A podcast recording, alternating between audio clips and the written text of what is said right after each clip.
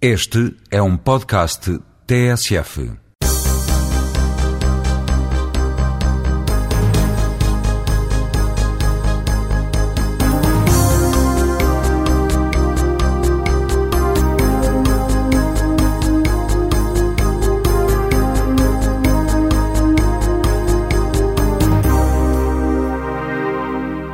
Bom dia, está de volta o jogo jogado da TSF com João Rosado, Luís Freitas Lobo e João Querido Manha para falarmos de futebol.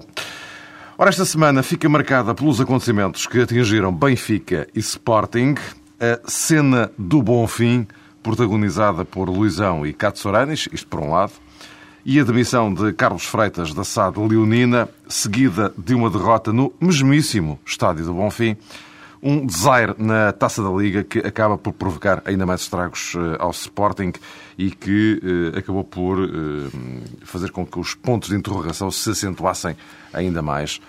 E no meio disto tudo, o Futebol Clube do Porto lá continua hum, tranquilamente líder do campeonato, sendo que esta semana, e depois lá mais para dentro, podemos eventualmente abordar essa questão.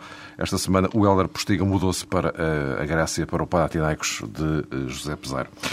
Eh, bom, mas, eh, João Querido Manha, eu começaria uh, por ti, em relação a estas cenas, embora te, enfim, de cariz diferente, mas estas cenas que marcaram estes últimos dias de Benfica e Sporting foram assim uma espécie de pequeninos terremotos mas isto pode ter, pode, estes pequeninos terremotos podem ter réplicas que, ao contrário das outras, podem ser mais violentas do que a original. Boa tarde. Eh, de facto, a, situação eh, que se criou eh, nesta semana, com estes episódios, não pode ser vista como algo isolado, tem que ser visto como um culminar, não propriamente ainda uma conclusão, mas um, portanto já uma situação que, que convida uma solução drástica de, de, na organização dos clubes de, Lisboa, nomeadamente, uh, e que uh, revela uh, um pouco, não direi de desorganização, mas de a falta de controle que existe ciclicamente e que tem existido, que tem, que tem perdurado ao longo das transformações que os clubes empreenderam nos últimos, direi, 15, 20 anos mas que nunca foram até uh, ao fim, até ao âmago, portanto foram sempre essas transformações interrompidas por instabilidade interna e por falta de, uh, de uma planificação ou uma, uma base de sustentação muito evidente. Portanto, foram sendo apresentados. E não estou a distinguir um clube do outro, é mesmo algo que é muito comum a Benfica e Sporting a par de uh, resultados também pouco convincentes, uh, foram sendo apresentados e sobrepostos uh, planos e, e diretivas, organogramas, toda uma série de soluções quase anuais, ou por vezes até mais do que uma vez na mesma temporada. E, e, portanto, não existe uma continuidade, não existe uma consolidação dos modelos. e é normal que, se os resultados desportivos não taparem ou não eh, equilibrarem um pouco as emoções, elas acabam por extravasar e, e tornarem-se incontroláveis, eh, como aconteceu, eh, de facto, de uma forma altamente lamentável nesse jogo do Benfica. Ou então, como acontece também nos bastidores, que foi aquilo que, que eu creio que esteve mais ou menos uh, sob controle uh, dentro do Sporting, mas que acabou por culminar com uma demissão num período inacreditável para mim. Quer dizer, portanto, todo o trabalho de uma. Essa, essa era outra questão que, que, que, que, me parece importante aqui realçar: é que é justamente o timing, não é? é que isto acontece. o descontrole dentro do campo pode acontecer a qualquer momento, pode acontecer num treino, pode ser, portanto, é uma, são, são os nervos que estão à flor da pele e que há uma, uma, uma faúlha, um, qualquer coisa que faz uh, uh, os jogadores desentenderem-se, e não quer dizer que estejam desentendidos, tem a ver com as emoções que estão uh, incontroladas e que, portanto, carecem de alguma de algum condicionamento e de alguma direção que efetivamente não existe no Benfica, porque repito, o lugar de diretor desportivo, não fui eu que o criei, mas ele existe, foi criado, e lá iremos discutir daqui uhum. a pouco se, se justifica ou não, mas ao existir tem que ser preenchido. Se, não, é, se é preenchido apenas virtualmente porque alguém diz, não, não, eu é que uh, trato disso, eu é que sou responsável, mas depois tem que o ser, de facto, e portanto, é, para mim, não tem sido, e esse cargo está, está devoluto já uh, há cerca de um ano. Uh, no Sporting, que foi uh, uma situação também idêntica. Portanto, o cargo, pelos vistos, também já não é preenchido há muito tempo. Uh, estava lá uma pessoa que agora decidiu: não, não, eu sou aqui o bode expiatório destas coisas todas más que acontecem, vou-me embora. E, decidiu ir-se embora precisamente no mês em que os seus serviços são mais efetivos, ou são mais visíveis, ou são mais necessários, independentemente de... Mas calhar... aparentemente fica para tratar ainda de isso, alguns assuntos isso, pendentes, mas, mas, mas depois vai embora. Ainda, e... ainda, ainda considera mas, isso mais mas já está fora, Mas já está fora. Por aquilo que foi dito... E, é tudo meio estranho. Penso que não estou a dizer nenhuma uh, mentira. Uh, portanto, já não acompanhava a equipa, já não estava Exato. próximo desde a tal crise em que tinha parado para refletir, que é uma situação uh, no futebol português cada vez mais... Mas mais, mais, mais curioso é o Carlos Freitas dizer agora que nessa altura ficou logo decidido que ele se ia exato, embora. Exato, isso foi... Uh, portanto, uh, e, e, e, portanto, eles na altura reuniram-se... O timing foi acertado vamos para, para janeiro, que é uma coisa estranha. Vamos aqui um é, período é, ótimo para, para esta rescisão, para este afastamento. Eu, uh, eu e eles todos, provavelmente as pessoas chamadas a isso, decidiram janeiro é que é o mês das saídas e, portanto, fica assente que assim que abrir o mercado o meu caro amigo vai-se embora. Eu acho que isto é uma coisa inexplicável e absolutamente absurda. E, portanto, lesiva seguramente dos interesses do Sporting. João Rosado. Bom dia a todos. Eh, no Sporting há aquela situação muito específica que tem a ver com o facto do Carlos Freitas eh, ter sido administrador para o futebol e de existir um diretor desportivo, que é o Pedro Barbosa. São duas personagens que provavelmente tratam do mesmo dossiê, o futebol. E deixa-me acrescentar que nos quase nove anos em que ele esteve, alguma vez fora e entrou, mas no período todo em que esteve o Carlos Freitas ligado ao Sporting, desempenhou seis uh, cargos diferentes, uh, sempre com o mesmo objeto. Portanto, Sim. foi diretor de desportivo, foi gestor de ativos, foi uhum. uh, diretor para o futebol. E, e, só essa instabilidade funcional, e acabou em administrador, portanto, só essa instabilidade funcional evidencia bem Uh, digamos, a falta de rumo que, que, existe naquilo que é o core business do, do, do, do, de um clube de futebol profissional, que é o futebol. Mas essa uh, múltipla faceta de Carlos Freitas, uh, João, também teve a ver com alguma um, progressão de carreira em Alvalade. Ele começa como gestor de ativos, depois diretor-geral, finalmente administrador para o futebol. Eu confesso que não fiquei muito surpreendido com esta saída. Em primeiro lugar, porque ela estava anunciada. Se calhar ninguém ficou verdadeiramente estupefacto pela saída de Carlos Freitas. Agora, acho também que hum, esta saída significa que o Sporting, na reabertura do mercado, vai ser um clube relativamente inoperante, um bocadinho à semelhança do Benfica e, se calhar, também à semelhança do Futebol Clube Porto, embora o Futebol Clube Porto já se tenha mexido, pelo menos no plano interno. E, e também já transferiu o Helder Postiga para o Panathinaikos. Mas no que toca a reforços, porque é disso basicamente que se fala quando se aborda o tema Sporting ou o tema Benfica, eh, face à tal contenção orçamental do Sporting, se calhar, mais do que nunca, era, entre aspas, dispensável Carlos Freitas, e ele terá percebido isso. Então, se o tipo de critério que ele quase sempre assumiu, o tipo de jogadores que trouxe para Alvalade, também eles eram sujeitos a, a várias críticas e, e, ainda hoje há muitos adeptos e sócios do Sporting desconfiados relativamente ao valor de alguns jogadores que foram, uh, enfim, contratados por Carlos Freitas. Então, se calhar agora também não valia a pena ele continuar, se estava assim uh, tão indisposto, digamos assim, se sentia tão mal em Alvalade. E isto é uma questão, em primeiro lugar. A segunda tem a ver... Sim, mas teria lógica se, se houvesse um, digamos, alguém que o substituísse, não é? Pois, por isso é que eu falo da questão do diretor desportivo. E, já agora, João, eh, acho que é muito importante porque há aqui, eh, digamos que, três elementos que pensam basicamente o futebol na equipa do Sporting, ou no, no Sporting Clube Portugal Clube, que é o presidente, o administrador para o futebol, enfim, também podemos aqui encaixar, obviamente, Miguel Ribeiro Teles. E depois o diretor desportivo. Obviamente não vou considerar aqui Paulo Bento. Uh, mas se calhar uh, estas três cabeças já é gente a mais. E eu acho que em Portugal, e era uma questão que gostaria eventualmente de introduzir aqui à conversa, em Portugal era muito conveniente, uma vez por todas, se calhar adotarmos um modelo inglês do treinador-manager que fosse simultaneamente diretor para, para o futebol, ou que pelo menos se responsabilizasse pelas contratações. E eu acho que isso faz sentido, mesmo nos clubes de menor nomeada, com poucos meios comparativamente aos clubes grandes, porque é o treinador que trabalha com os jogadores é assim uma espécie de cozinheiro e ele é que sabe os ingredientes eh, que tem que utilizar nas suas receitas. E eu acho que isso, por um lado, dava mais coerência, acabava com aqueles caminhos eh, muito cruzados que têm a ver com uma política desportiva que depois não têm a ver com a política técnica.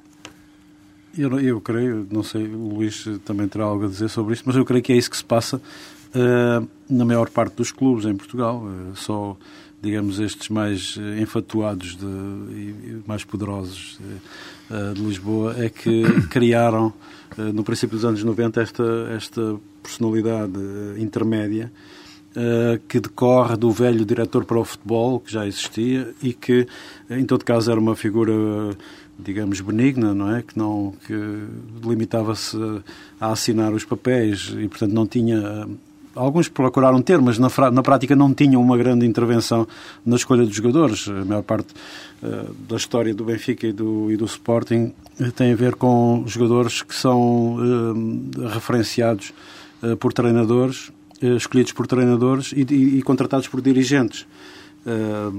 na altura inclusive presidentes de clubes, até então de se criar uh, essa, essa figura, uh, com, por exemplo, do Benfica com Júlio Borges, mais tarde, com, aliás, antes Romão Martins, Júlio Borges e depois Gaspar Ramos. Uh, mas eram os presidentes que eram sempre a figura central e faziam um entendimento, uma linha direta com os treinadores e, e, e serviam as equipas até porque não tinham que contratar 90 jogadores como contratou o Carlos Freitas em, oito anos. Portanto, tinham que contratar dois ou três por ano.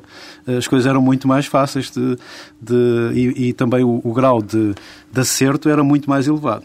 Eu só queria dizer uma coisa, se o Luís me desse licença muito rapidamente, é que, o, muito obrigado Luís, o, o, Sporting até coabitou os dois modelos, não sei se te recordas, João, com Manuel Vidal, já no tempo do Carlos Freitas. Uhum.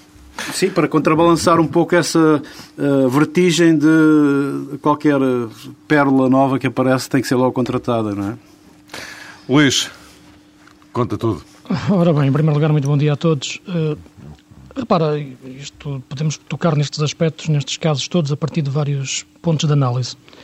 Mas pegando um pouco na, na questão que está a ser mais tocada, que tem a ver com, com, com o diretor desportivo, ou com essa figura do diretor desportivo, eu penso que tentar relacionar ou relacionar os dois problemas que aconteceram esta semana e que, como o João disse, e muito bem, não, não, não nasceram agora, são consequência de algo mais profundo e que já vem do início da época ou até de épocas anteriores, uh, penso que pode ser abusivo por um lado e pode ser uh, exato por outro. E eu passo a explicar. É porque o, o problema para mim, e esse é o problema estrutural de fundo, é que os clubes portugueses ainda estão presos uh, aos vícios antigos que, que tinham e não se conseguem libertar deles. E são vícios antigos que têm a ver com a forma como, como se organizavam e com a forma como os poderes eram distribuídos eh, dentro do modelo associativismo clássico, como era antigamente. Com a entrada das SADs, eh, a orgânica dos clubes eh, teve tendência a adaptar-se aos novos tempos e eu penso que houve uma, um, um certa trovar das, das competências que devem ser atribuídas a, a, a cada cargo.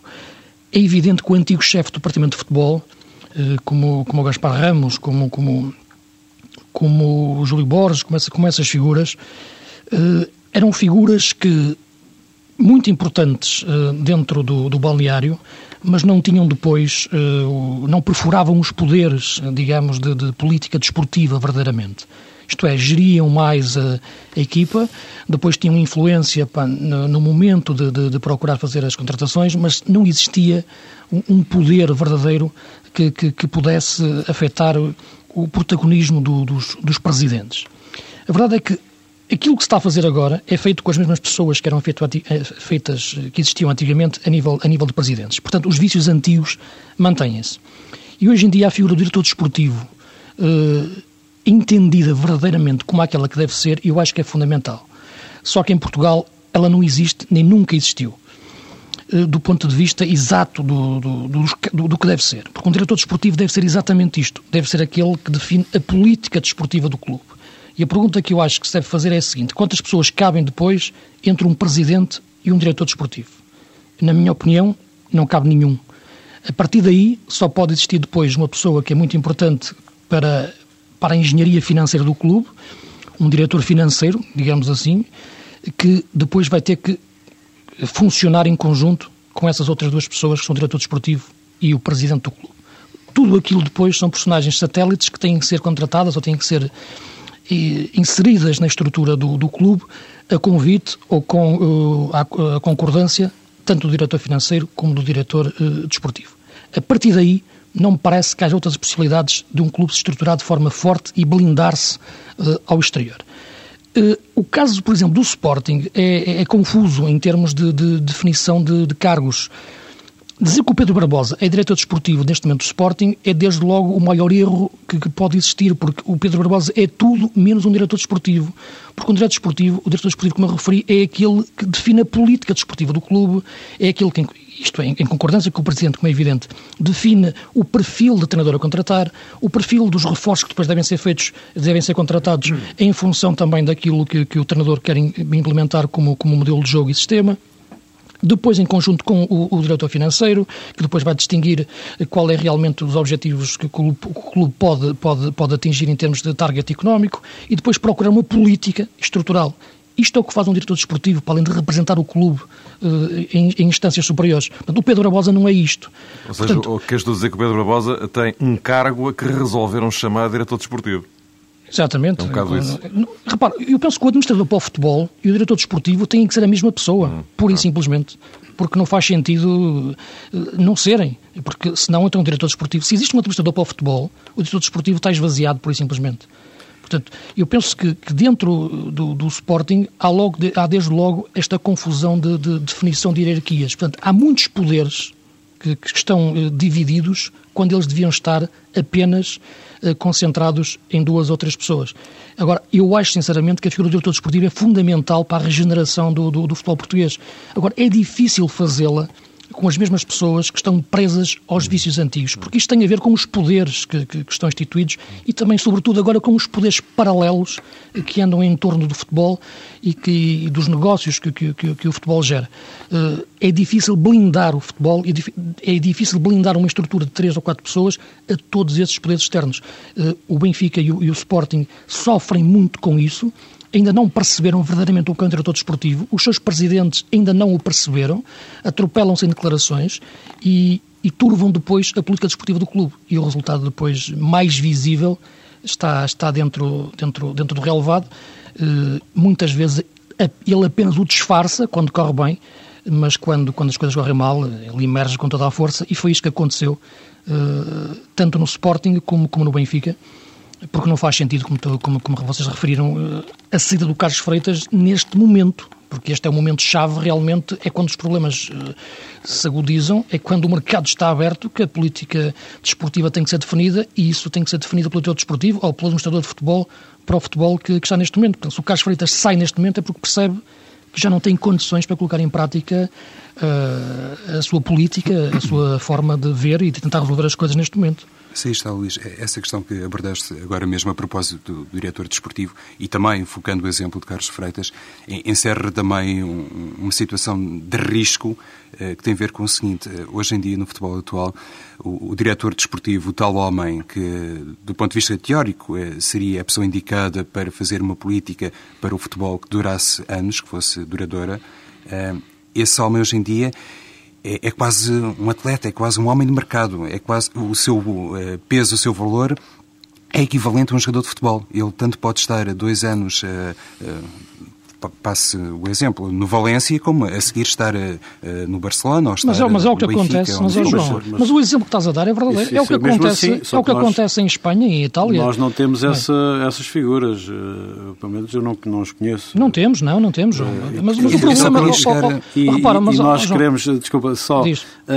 aquilo que, que acontece um pouco com essa que eu vou chamar novo riquismo de ter esse diretor desportivo nos nossos clubes é uma espécie de uh, quase mímica da, da, da, daquilo que se vê fazer e de, de, dessas figuras oh, que existem João, nesses repara, clubes e, que que facto, parece... e que de facto são responsáveis pela política desportiva e pagam por ela. É evidente. Isso não acontece mas, aqui. Mas, mas essa política parece... pode mudar, Luís. Era aqui que eu queria Pode chegar. Claro, ao fim, mas ao é fim de dois aqui... anos, não é? Em vez de haver um fio condutor, Sim. se calhar ao fim de dois anos muda-se de diretor desportivo, porque ele, entretanto, uh, subiu na carreira, se calhar foi para um mercado, enfim, uh, mais forte financeiramente e com outro tipo mas de o, atração. Mas o problema é que não se muda o diretor desportivo por essas razões. E aí são as leis do mercado, isso tem que funcionar para os jogadores de futebol, para os treinadores e também para os diretores desportivos. Pois. E, e, e para, os, para, os, gestores de empresas, e, e para, os, para, os, gestores de bancos. Isso, isso funciona, isso é um mercado a funcionar em qualquer empresa e o clube de futebol cada vez mais se aproxima, aproxima de, uma, de uma empresa. O problema é que as pessoas em Portugal, os clubes em Portugal, criaram uma figura de diretor desportivo sem perceberem o que é um diretor desportivo, quase como o João estava a referir de uma forma quase mímica, e, e sem depois darem uh, os poderes que um diretor desportivo deve ter. E as pessoas que foram para esses cargos aceitaram-nos e agora acabam por sair, não por leis de mercado, mas porque perceberam que não têm condições para colocar em prática o que deve ser um diretor desportivo verdadeiramente. Porque os clubes portugueses não o entenderam e não entenderam porquê. Porque as pessoas que estão à sua frente, os, os, os presidentes, não estão ainda eh, com cultura desportiva, cívica e humana suficiente para entender o que é um diretor desportivo. Como existe em Itália ou existe em Espanha, em que os clubes podem, em que os diretores esportivos até muitas vezes são antigos jogadores que podem estar hoje num clube amanhã podem estar noutro devido à leis do mercado, mas enquanto estão num clube têm os poderes perfeitamente uh, definidos. Isto é mas, claríssimo. Vezes, essa fronteira é muito difícil de estabelecer, Luís, entre tem a ver as com funções poderes, João, tem e a ver os com poderes poderes. dos treinadores e dos diretores desportivos. O treinador é outra questão, João. O treinador é outra questão. Não, mas eu, eu, eu, eu, agora estou a falar no presidente e no diretor de Sim, sim, mas eu, eu convido-te a analisar em, esta hipotética Em Portugal nós temos um problema situação. adicional que é a dificuldade de, de, muitas pessoas, e creio que isso de alguma forma uh, acabou por afetar um pouco também este caso do Carlos Freitas, uh, que é o chamado protagonismo. É? Uh, os clubes, Uhum.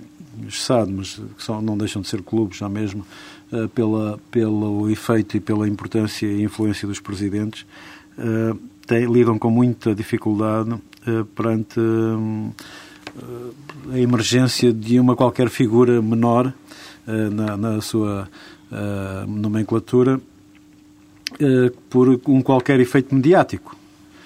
repara que até isso aconteceu com José Mourinho na, no Futebol Clube do Porto, quando os, os êxitos o projetaram para cima de qualquer outra figura do clube ou do, até do, do próprio clube, sei lá. e, portanto, acabou por lhe criar um, digamos, um ambiente tacitamente desfavorável e que, e que, acabou por conduzir ou ajudar a, a conduzir à saída dele, uh, em, em, alta, obviamente. Uh, e eu creio que, uh, aliás, o próprio Carlos Freitas assumiu isso quando saiu, com dificuldade em, em ser responsabilizado por aquilo de mal que acontecia no Sporting e não ter, digamos, o mesmo, a mesma justiça Uh, por aquilo que fez de bem ou por, por, pelos uh, fatores positivos que, que, fez desenvolver no clube. Uh, o diretor desportivo, para lá de definir bem a política de, desportiva do clube, a linha geral que o clube tem que seguir, tem que ter uma, um espaço de manobra e um poder que ao mesmo tempo o ponha a coberto dessa. Ao mesmo tempo tem que ser exercido e tem que o pôr a coberto dessa, dessa exposição mediática que irrita os, uh, os poderes colaterais uh, e que no Benfica se designa muito frequentemente e popularmente por papagaios. portanto, os.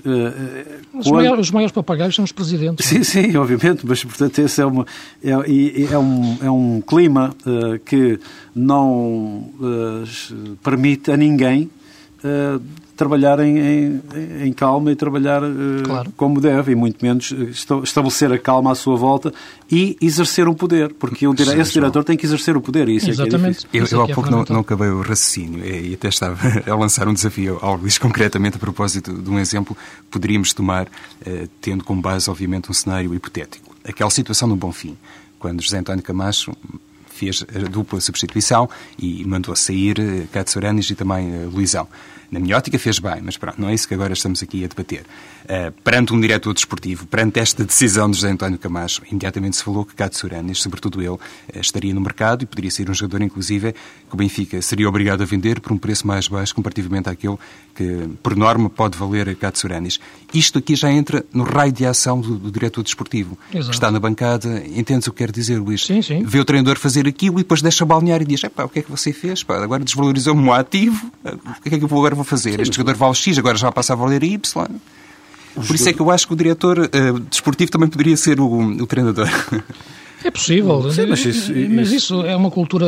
Então, isso ainda está mais longe da nossa cultura desportiva. Está, sim. Uh, embora, é eu penso que o João Querido Manha referiu isso, não, que os clubes de dimensão mais pequena, isso acontece. Isso é fácil de fazer. É. Nós Aliás, vemos... há, há, um caso exemplo, muito exemplar esta época, com a Vitória de Setúbal. Sim, era isso, há pouco ia, ia, ia referi-lo, mas há outros, uh, o Passos de Ferreira. Sim, sim, sim. sim. Mas, uh, falar um o próprio Boa Vista, com o Jaime Pacheco, é um, é um treinador que tem tido, inclusive por vezes em conflito direto sim, sim. com os próprios dirigentes, a capacidade de, de escolher e de, e, de, e de, determinar quem são os jogadores que melhor lhe servem e por vezes até juntá-los com os outros que não lhe servem e, e acabar por demonstrar que a razão é dele. E uh, eu creio que um bom treinador uh, estará sempre atualizado e capaz de, de fazer essa, essa Sim, mas gestão. é verdade, é verdade, João, mas o problema é que realmente é um cargo que, que exige muito, muito, muito a, a, uma pessoa e um treinador está, tem que estar mais preocupado com, com, com, o treino no dia a dia, com, com trabalhar aspectos táticos, aspectos de, de metodologia, portanto, mais direcionados para a equipa. Não consegue depois ter, ter tanta, esse tempo disponível para uma abrangência de, de, de mercado, de relações, de política desportiva, de, de, se relacionar com outros órgãos dentro do clube, sobretudo órgãos de direção financeira. Penso que, que são, é demasiado para, para um treinador. Eu penso que tem que haver é, um, é uma sintonia total entre o diretor desportivo e o treinador e o presidente. E a partir daí eu penso que estão criadas as condições para se trabalhar. Ganhar ou perder isso, isso é, é outra questão, como é evidente. Agora, na mesma pessoa, eu penso que são demasiadas coisas para, para, para, para haver tempo para, para as fazer bem.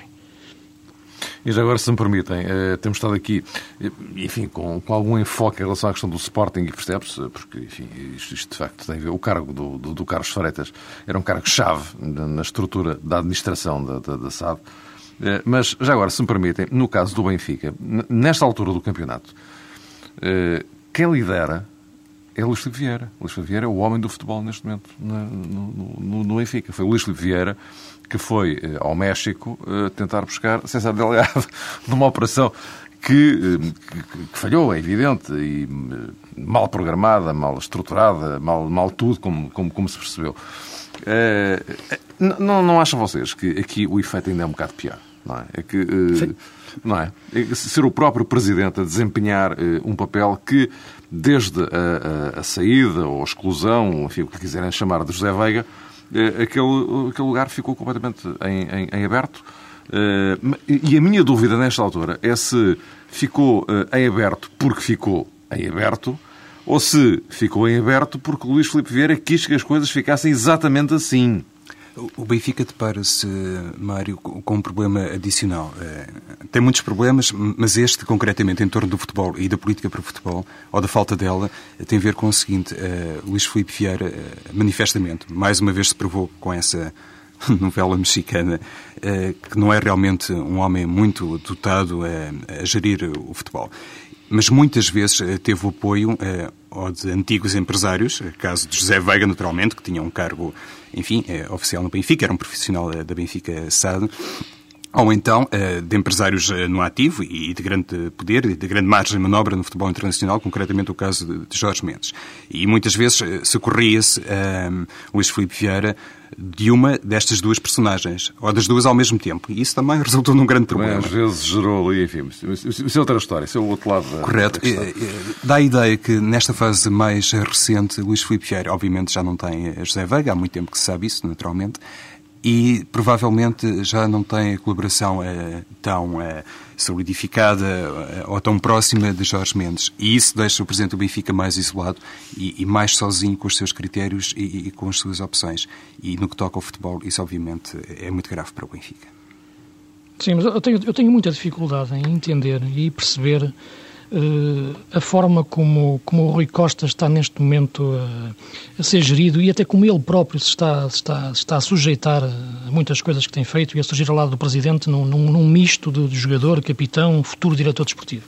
Parece-me que está quase a ser educado para ser um diretor desportivo à medida de todos os vícios que o futebol português já tem. Eu acho que não faz sentido nenhum neste momento aquilo que o Rui Costa está a ser sujeito e, e aqui ele está a deixar ser sujeito. Eu penso que o Rui Costa pode dar um ótimo diretor desportivo, acho que terá competências para isso e qualidades. Tem 12 anos de futebol italiano, que é uma realidade no diretor desportivo, existe há, há décadas e funciona. Uh, e neste momento ele aparece quase como um, um escudo protetor que, que, que Luís Filipe Vieira e, utiliza muitas vezes. Eu acho que a figura do Rui Costa aparece muitas vezes como uma almofada para, para o que tem surgido dos problemas no Benfica.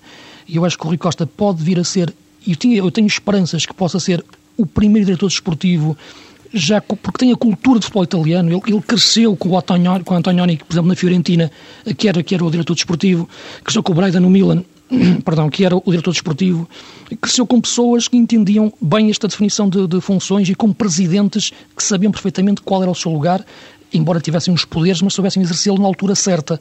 Neste momento, ele está a ser educado quase para se esquecer um pouco do que era a cultura italiana do lado positivo e adaptar-se à cultura portuguesa.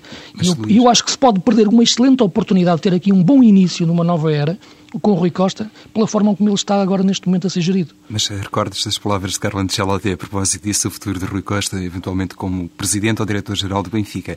Ele terá dito qualquer coisa como isto. Dinheiro. Pois, eu, eu tenho dinheiro para isso. Ou pois. seja, Luís, uh, para o ano ou na próxima temporada. Mas é uma boa questão, é? É uma boa questão. Porque não, vai precisar de Luís Filipe Vieira. Porque, mas repara, mas isso é que está o problema, é que tem que haver essa definição. Porque o presidente, dinheiro. O diretor desportivo, é. conhecimento. Agora, quando chegamos à hora da verdade, a corda parte para onde e quem é que vai realmente impor? O dinheiro. E o diretor desportivo fica sempre numa situação muito, muito frágil. E quando os presidentes dos clubes portugueses continuam com a arrogância que têm em falar como eu não vejo em mais nenhum setor de atividade em Portugal, a figura do diretor desportivo tem sempre pés de barro. Já agora, o que é que vocês uh, acham deste, um, do facto do, do, Rui Costa ter respondido publicamente a José Veiga? Tem um pouco a ver com isto que o Luís estava a dizer, que é uma, uh, o assumir de uma posição claro. híbrida. Uh, portanto, uhum. ele neste momento já não é completamente jogador, Uh, e, portanto, está uh, um pouco refém daquela uh, indigita, ele está irritadíssimo com isso. Uh, sim, mas, ele, mas esse, por exemplo... Esse aliás, curso... na conferência de imprensa desta semana, ele, ele disse-o de uma forma que eu diria de alguém que está particularmente mal disposto com esta, com esta situação. Eh, vocês estão a falar de, de, de, da forma como o Rui Costa está a ser gerido no Benfica, eh, mas eu, enfim, assalta-me a dúvida se o próprio Rui Costa não estará já, digamos, a ficar um pouco exasperado com, Sim, com, ele, com, tudo isto, não é? Ele tem que tomar uma opção. opção eu lembro-me, aliás, já me lembrei esta semana por causa disso, de quando o João Alves passou a treinador uhum. no Boa Vista. Uh, foi de um dia para o outro, no meio de uma época, nada, sim, nada sim, fazia sim, para ver que ele deixasse de jogar naquela época uh, e era pegar ou largar, uh, digamos assim, uma, uma pressão de, do presidente do Boa Vista na altura, Valentim Loureiro, que achava que estava ali um treinador e, portanto, não se perdia. Aquilo que se perdia como jogador recuperava-se como treinador. Como treinador. Era o tempo em que era muito frequente a ver os chamados treinadores jogadores no momento de, de, de, alguma aflição, ou não só. Por exemplo, Oliveira foi, no Sporting, foi treinador jogador de uma época inteira no Sporting também, uh, quando o Alisson saiu no, no princípio da temporada.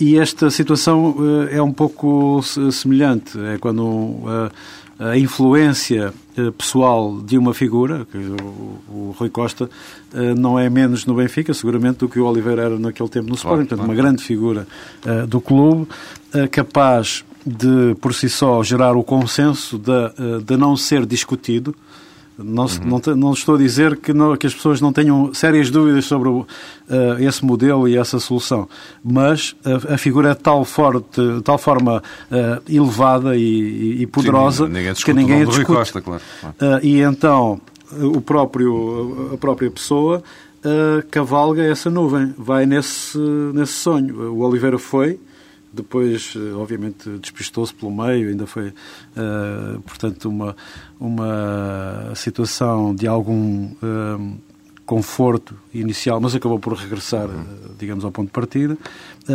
neste caso, o Rui Costa já não tem retorno possível. E, portanto, tem que claro. ser ele a clarificar quando, quando essa parar situação. de jogar, para de vez. Parece-me que seria de todo bom que ele uh, tomasse uma decisão, mas o que eu acho é que ele não está convencido de que pode ser esse, esse diretor desportivo. Uh, e que não tem margem de manobra para impor a tal política desportiva de que, de que nós falamos. Porque, ao mesmo tempo, estes clubes de Lisboa, eu vou regressar só um pouco atrás.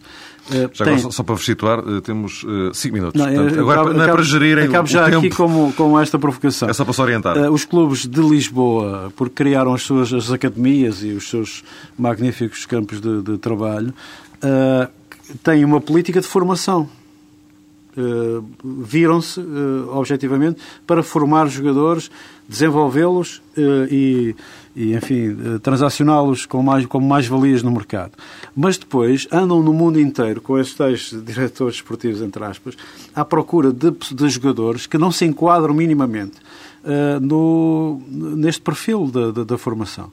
Uh, sejam jogadores de fraca qualidade, por um lado, e são muitos, uh, sejam jogadores que não têm mercado a posteriori. Eu estava esta semana a, a, a, rever isso relativamente ao Carlos Freitas. Nenhum dos, nenhum dos jogadores que ele, que ele adquiriu para o Sporting foi vendido como mais-valia depois. As mais-valias que foram feitas no, no, pelo, pelo Sporting durante este período foram da, da, formação. Portanto, há aqui uma contradição total. Aliás, eu, eu tiro o nenhum. Houve um jogador que é um tal Ena Cariri, foi o único jogador que o, o Sporting comprou e ganhou dinheiro com ele. E não, se, não se percebe sequer bem porquê. Uh, portanto, há uma contradição nisto. E no Benfica o processo é exatamente o mesmo. Os jogadores vêm. Uh, e vão embora sem, sem gerarem uh, mais-valias desportivas ou financeiras. Portanto, há uma, um anacronismo total neste processo. Eu só queria dizer uma coisa a propósito do Rui Costa, eventualmente ingênua, eh, mas tem a ver com o seguinte. Acho que ele também reagiu a propósito de José Veiga como o Rui Costa, ou seja, como um adepto do Benfica. Estava ali, por acaso estava numa conferência de imprensa, mas se estivesse na rua, o Rui Costa teria dito a mesma coisa, conforme o Luís Filipe Vieira já disse, aí se calhar de uma forma mais trabalhada. E o Rui Costa reagiu como puro benfiquista que é. Pois, está aqui uma pessoa, e acho que foi esta a expressão, a cuspir no prato onde comeu. Uhum. Acho que há esse lado emotivo de benfiquista que nunca pode ser eh, dissociado de Rui Costa. Agora imagina que ele projeta esse, esse, essa emoção para a sua tarefa como diretor desportivo. Isso que estás a dizer é que significa que ele não está preparado para, esse, para essa... Nesta atenção, altura não. Mas acho, que, mas acho que ele é suficientemente frio para, para, para Um, pouco de paixão as, não as faz águas. mal. Embora, embora nesta altura também estou de acordo convosco. Não... Mário, Mário João Querido Mãe, um pouco de paixão não faz mal. Em dose excessiva naturalmente será prejudicial. Porque, evidentemente, com uma grande figura, uma grande bandeira como o Rui Costa, mesmo na condição de diretor desportivo ou de outra coisa qualquer, tem que contar com esse lado emotivo dos adeptos. Para ter 60 mil pessoas no estádio é preciso jogar um bocadinho com a emoção e, quiçá, se é isso que falta também um pouco no Sporting. Bem, estamos em Portugal e, portanto, Luís, só para concluirmos, eh, tudo isto que vocês estiveram aqui a falar eh, é extremamente interessante. Eh, se calhar até seria determinante para uma certa reconversão do futebol português, da realidade do futebol português. Mas estamos em Portugal. Portanto, há estas condicionantes todas, a este, a este modo das pessoas lidarem com o futebol, de verem o futebol, o próprio método utilizado no, no trabalho, muito à portuguesa, e depois os adeptos que são portugueses. Sim, mas e, e, o problema, vamos lá ver uma coisa, nós temos a nossa realidade e a, e a, nossa cultura. Agora, nós temos que, as pessoas que estão à frente dos clubes, nomeadamente, e principalmente os seus presidentes, têm que interpretar e têm que tentar racionalizar ao máximo aquilo que é um processo emocional que, que faz parte do futebol, eminentemente. Agora, a partir daí, têm que ter capacidade para, para se adaptar ao que é hoje o futebol em termos modernos, que é muito diferente do que era o futebol há, há 30, 40 anos, devido aos poderes que, que, que, que hoje gera o futebol cada vez mais. Hoje em dia produz-se futebol antes, antes, antes de se jogar e, e parece-me que a estrutura de um clube de futebol tem que ter poderes definidos. Isso é, é, é claro. E sem querer transpor modelos estrangeiros para Portugal, eu parece-me que dentro de uma estrutura profissionalizada eh, das SADs não pode existir a dispersão de poderes que existe atualmente. E a figura do diretor desportivo, que eu penso que é decisiva para regenerar a forma dos clubes portugueses trabalharem bem, está a ser mal interpretada, está a ser queimada, não é de agora, vem desde o início dos anos 90, quando até se criou as figuras do Tony e do Norton de Matos dentro do Sporting e do Benfica, e também não conseguiram colocar em prática as suas ideias. Portanto, O problema é de base, é de fundo, é de Como ideias. dizia o Tony, ir às compras com caramelos. Sem ter boas ideias, até se pode ir às compras com caramelos e fazer boas compras. É preciso saber onde estão os bons negócios. Porque fazer bons negócios quando se tem muito, bom, muito dinheiro é fácil. É difícil é fazer sem dinheiro bons negócios. E realmente aí é que se distingue os bons, os grandes profissionais. E normalmente não é preciso ir muito longe. eh, Exatamente. Muitas vezes não é preciso fazer tantas viagens ao mundo e ver tantos DVDs e falar com tantos E às vezes nem é empresários. preciso ir de Portugal.